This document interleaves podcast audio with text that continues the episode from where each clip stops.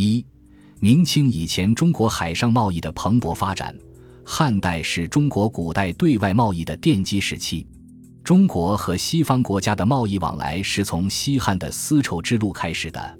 中国和西方国家的海上贸易往来是从东汉中叶开始的。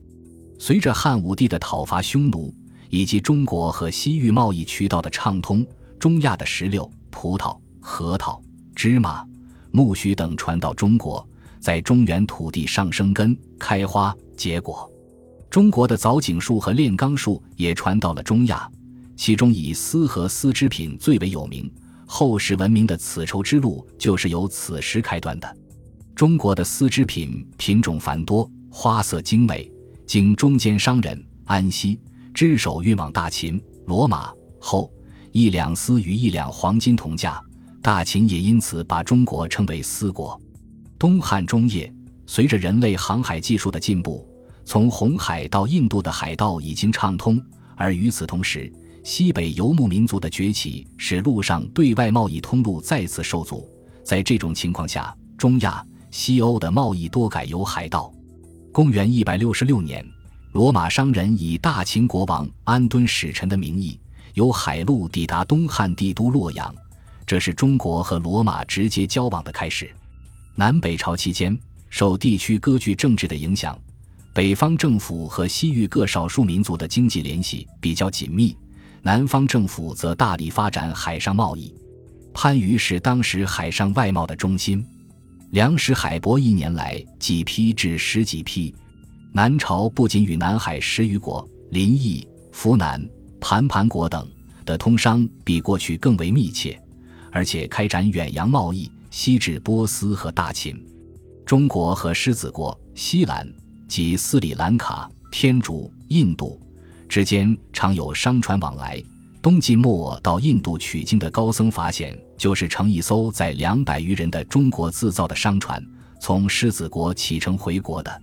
当时海外输入的主要是象牙、犀角、珠玑、玳瑁、翠羽、火布、香料等珍奇物品，输出的则以丝织品为大宗。说明当时的贸易还局限于达官贵人之间，与平民的日常生活联系不大。隋唐时期，国家统一，经济发展，海上贸易与陆上边疆游牧民族贸易都很繁荣，但以陆上贸易为主。隋时培举出使西域，后专注于张掖，管理丝路贸易，招来西来商旅。唐前期还在西域、中亚一带设安西。北庭都护府，以保卫商路，并沿途设置驿馆。唐后期，吐蕃占据河西走廊，西北陆路交通受阻，贸易顿衰，对外贸易转向海路发展。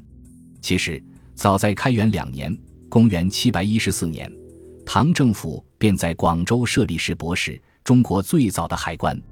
海舶来时，石博士负责验货、定价、征税三百一十，真役。香料等物抽买部分后，外商即可自由贸易。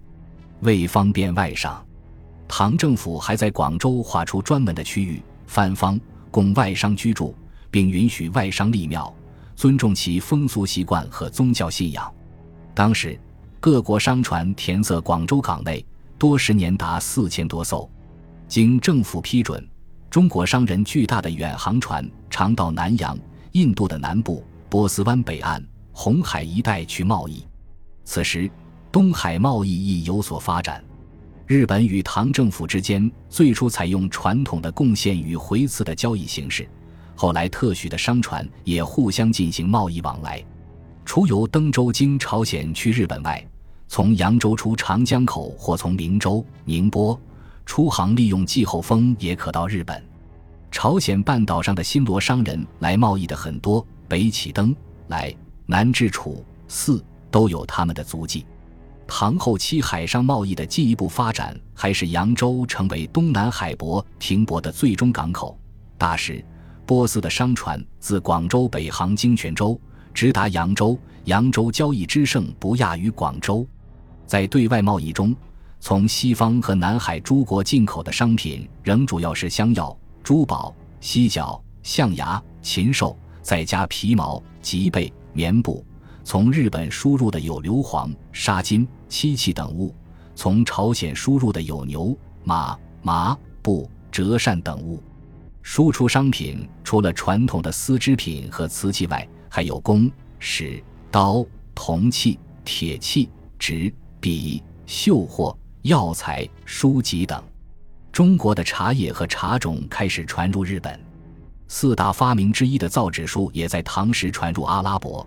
以后再通过大石传到埃及、摩洛哥和欧洲，为世界的文化做出了巨大的贡献。北宋时，因与辽、夏、金对峙，陆上对外贸易渠道不通，只能通过发展海上对外贸易来取得财政税收。为此，先后采取了开放、鼓励、招来等政策，其规模超过了唐时。除了广州设市舶司外，北宋政府先后又在杭州、明州。泉州、密州的板桥镇（今山东郊县）设市舶司，市舶司负责管理舶商，对舶货抽解，收二时的实物税。抽解后进却货，乳香、犀角等全部由官舶买，非进却货抽买三百一十。本国商人允许出海贸易，但需先向市舶司登记，领取公平。回航时仍在发航处驻泊，货物出国时不收税。只对回航所带货物抽检和舶买，同北宋通商的除中南、印支、半岛、南洋各国、高丽、日本、印度、狮子国、大食等外，还远至非洲东海岸的曾坛国、金肯尼亚、坦桑尼亚等地。当时中国的造船术和航海术居世界之冠，大船可坐五六百人，有指南针等先进设备。输入商品中，香药油占重要地位，古通商海路又称香药之路。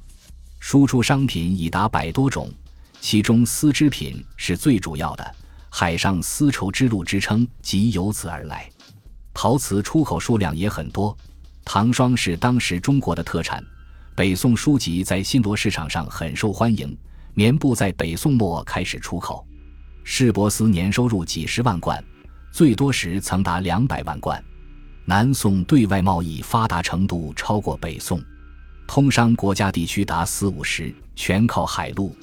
市舶司除原有者外，密州已归金朝，又增加了秀州、温州、江阴三市舶司，或是舶物。泉州因离临安较近，地位逐渐超过广州，成为南方最大的商港。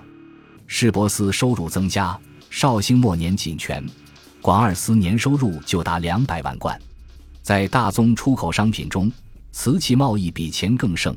自泉州贩运瓷器至欧洲出售，价值竟与黄金相等。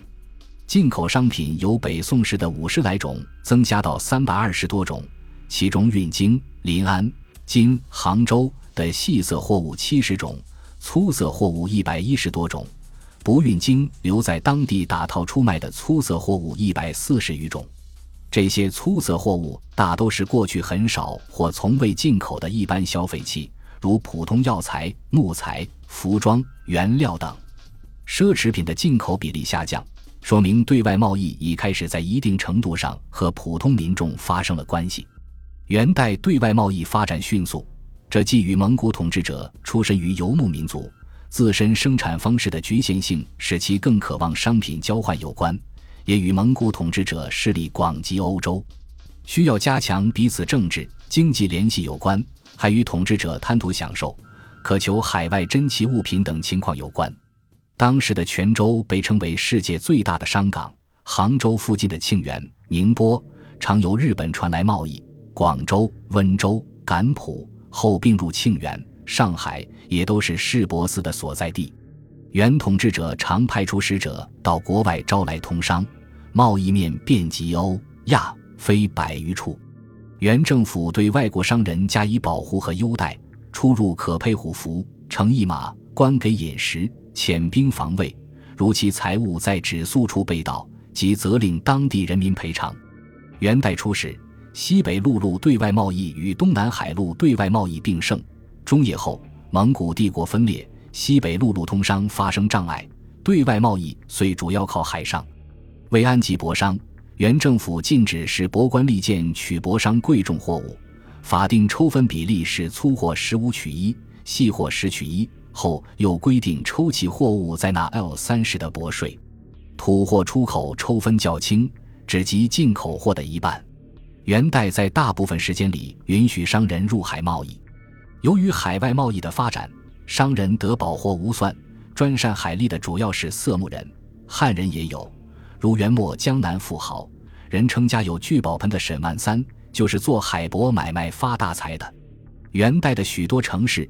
其繁荣就靠对外贸易支撑起来，只是元代对外贸易的发达不是建立在国内生产力发展、商品经济发达要求开拓海外市场基础上的，而是与政治因素及满足统治者的奢侈享受有关。